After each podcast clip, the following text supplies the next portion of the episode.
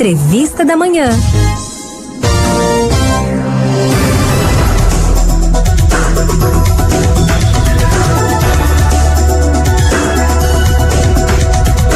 Olha, minha gente, a hiperatividade em adultos. Você já ouviu falar nisso?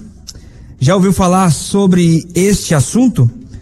Sim, ela existe e é importante lembrar que muitos adultos têm essa dificuldade de concentração considerada como transtorno do déficit de atenção, a famosa TDAH. Para a gente saber mais sobre este este assunto, a gente chama quem entende. Estamos ao telefone com a psicóloga e professora Fábia Negreiros. Muito bom dia, professora. Seja bem-vinda aqui ao nosso Manhã 105.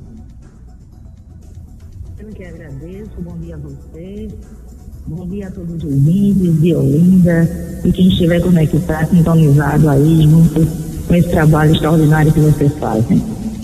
Nós que agradecemos já, professora, a sua disponibilidade em conversar conosco e a gente já começa perguntando o que é que caracteriza o transtorno do déficit de atenção, o TDAH, em adultos? É tão interessante isso, porque se você olhar para a história, nós observavam mais em crianças e adolescentes. Esse diagnóstico, quando chega no adulto, chega de uma forma até tardia o sujeito ao longo do tempo, ele manifestou os sintomas. Mas sofreu bullying, como aquela criança que talvez inquieta, sofreu algumas punições pela sua inquietude, formas na escola. Esse adulto, ele já vem com um, um acréscimo de sintomas ao longo do tempo, de uma forma mais acentuada. Por exemplo, existem 18 sintomas pode falar um pouco dessa desatenção, três de hiperatividade, que pode diagnosticar esse adulto. Mas um dos sintomas que nós vamos falar aqui é a questão de como esse adulto ele não consegue ficar é, sem fazer nada.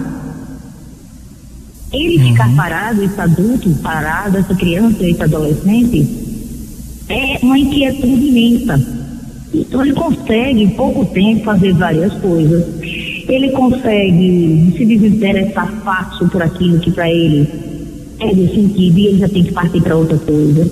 Ou seja, o nome item já está dizendo, tem que estar em, em atividade o tempo todo. E precisa ter atividades diferentes para poder, de alguma forma, sanar aquela inquietude e aquele lugar que convoca ele ter a sua energia direcionada de alguma forma. Né? Sintoma seria não ter uma atenção em sala de aula, em algo que é no filme, em algo que demande algum tempo, muito longo, que não traga interesse, mas em certo ponto esquecer parte daquilo, porque ele não dá atenção. Uhum. É, certamente como a gente assiste duas horas de filme de uma forma muito tranquila. Ele facilmente ele se distrai com os estímulos que são externos. Seus pensamentos, eles são pensamentos é, muito rápidos, muito, acelerados. Então é interessante, por exemplo, que ele perde com facilidade itens como chave, celular, né? É, reluta, por exemplo, em fazer alguma coisa que leve demanda muito tempo, porque para ele as coisas é muito rápido, precisa, né? Uhum. E ele tem dificuldade para se organizar e cumprir alguns compromissos de prazos. Ô, professora. coisas que eu estou colocando para você, mas aí Sim. são 18. Ô professora, é, só para a gente entender, uma pessoa que tem TDAH, ela pode desenvolver ansiedade? Sim, vir a desenvolver, inclusive até pela incompreensão que o ambiente, que o trabalho, que a família está exigindo dela um comportamento que ela não vai conseguir dar conta enquanto ela não tiver consciência quanto o sujeito, ela ter um movimento e um tempo e um time de viver de uma forma diferente. Uhum. Existe acompanhamento para isso, com psicopedagogos, neuropsicopedagogos, psicólogos, psiquiatras, pessoas que se reúnem para dar a essa pessoa uma condição é de aceitação e também mostrar que ela apenas tem um ritmo diferente, uma condição de existir diferente. Até chegar a esse ponto, é muita cobrança dele mesmo, dessa pessoa, é cobrança de onde essa pessoa estiver trabalhando como adulto, é cobrança na família, é cobrança nos seus relacionamentos, porque não entende essa forma de funcionar. Por exemplo, exemplo bem simples, a questão de falar muito, tá acelerado em todo mundo, e é, essa, como é que eles o pessoal diz, eu não tenho paciência de escutar. Então isso já dispara o sujeito uma condição um pouco é, desconfortável. Imagine você sofrer pressão por quem você é e como você funciona ao longo da vida. Lógico, você vai querer dar conta desse desejo do outro. Aí vai vir ansiedade, é potencializar e precisa ter também um acompanhamento quanto a isso. Entendi. Ô professora, tem prejuízo para quem tem TDAH? Eu falo prejuízo assim na questão de da vida social, da vida de relacionamentos com as pessoas. Tem, tem algum tipo de prejuízo? Sim.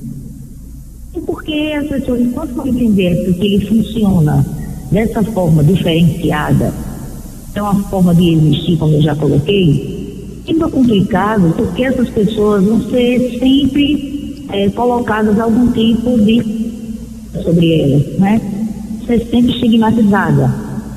Imagina você marcar uma reunião e de repente, com tantos pensamentos, você esquecer daquela reunião. Você vai levar um nome de irresponsável. Você tem uma atividade para fazer, você conseguir desenvolvê-la porque você não conseguiu compreender a empresa as instruções que foram dadas. Perguntar uma vez, vezes e a pessoa dizer chateado, está perguntando mais de uma vez. É interessante é a questão da inquietude. Incomoda as pessoas. Né? Você conhece talvez um amigo que diz, cara, você não para quieto. Tem menina que não para quieta pessoa que não sabe ficar no mesmo canto na, numa festa e está fazendo várias coisas ao mesmo tempo, está dançando, conversando, interagindo. Então, assim, é algo que incomoda socialmente, porque o social está preparado para pessoas, vou aspiar o que vou dizer agora, que vivem do padrão dele. Aí que vivem dentro de uma normativa, personalidade, que todos têm que funcionar assim. Né? Então isso é complicado, cuidado a ponto do pessoa com TDAH, muitas vezes, alguns deles, não conseguem interagir. Os tende porque ele não desenvolver relacionamentos. Tem que permanecer muito tempo no trabalho. Ô, professora, é, na questão agora de tratamento, vamos entrar aí nessa, nessa questão do tratamento. Tem cura, tem controle? Quais os caminhos que uma pessoa que tem TDAH ou uma pessoa que tem, por exemplo, um filho, um neto, um sobrinho que tem esse tipo de transtorno e tá até os adultos mesmos, o que é que ele deve buscar para ter o controle desse desse transtorno? Olha, eu vou te dizer com uma forma simples, tratamento tem sim. É necessário fechar um diagnóstico com pessoa, equipe multiprofissional. Na realidade, existem algumas pessoas que têm características parecer TDAH e não ser.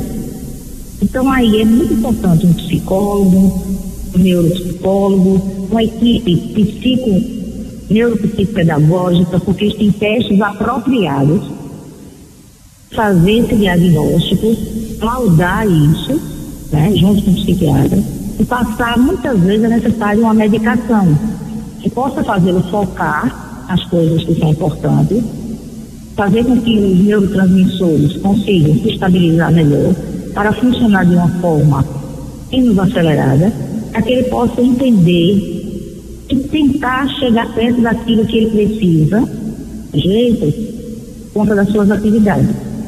Isso é preciso formar um diagnóstico correto não é o achismo de uma afecção, alguém olha e faz criatividade. Dessa forma, uma criança agitada, um adulto, tudo agora todo mundo quer colocar como hiperatividade. Diagnóstico fechado. Então é necessário essa equipe que eu, assim, recomendo bastante.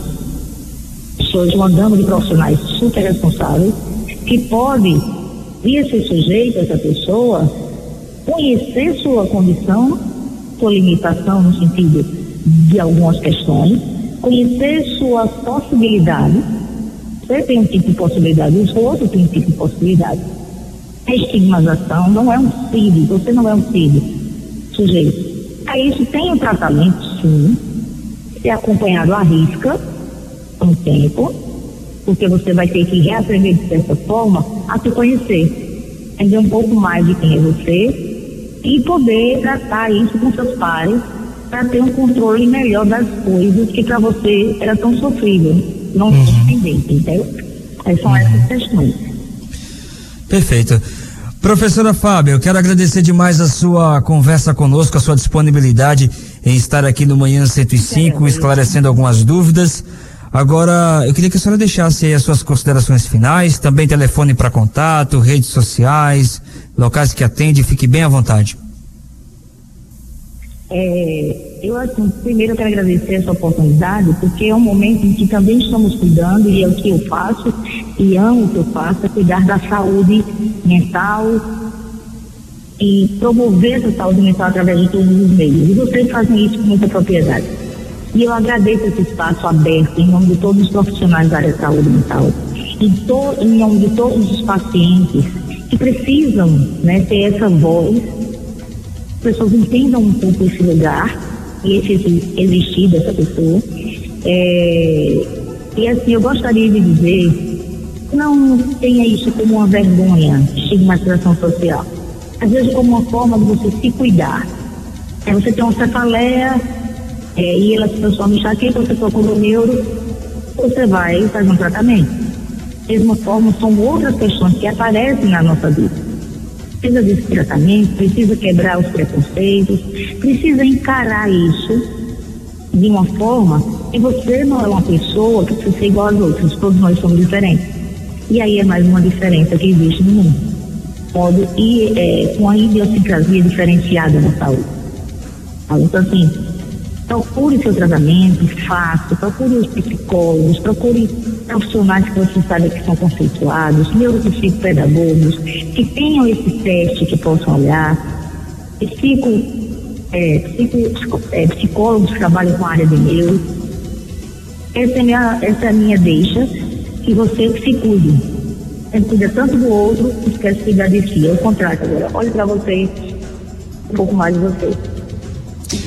Tá certo, professora. Um grande abraço e até a próxima. Outro. Um trabalho para vocês aí na rádio.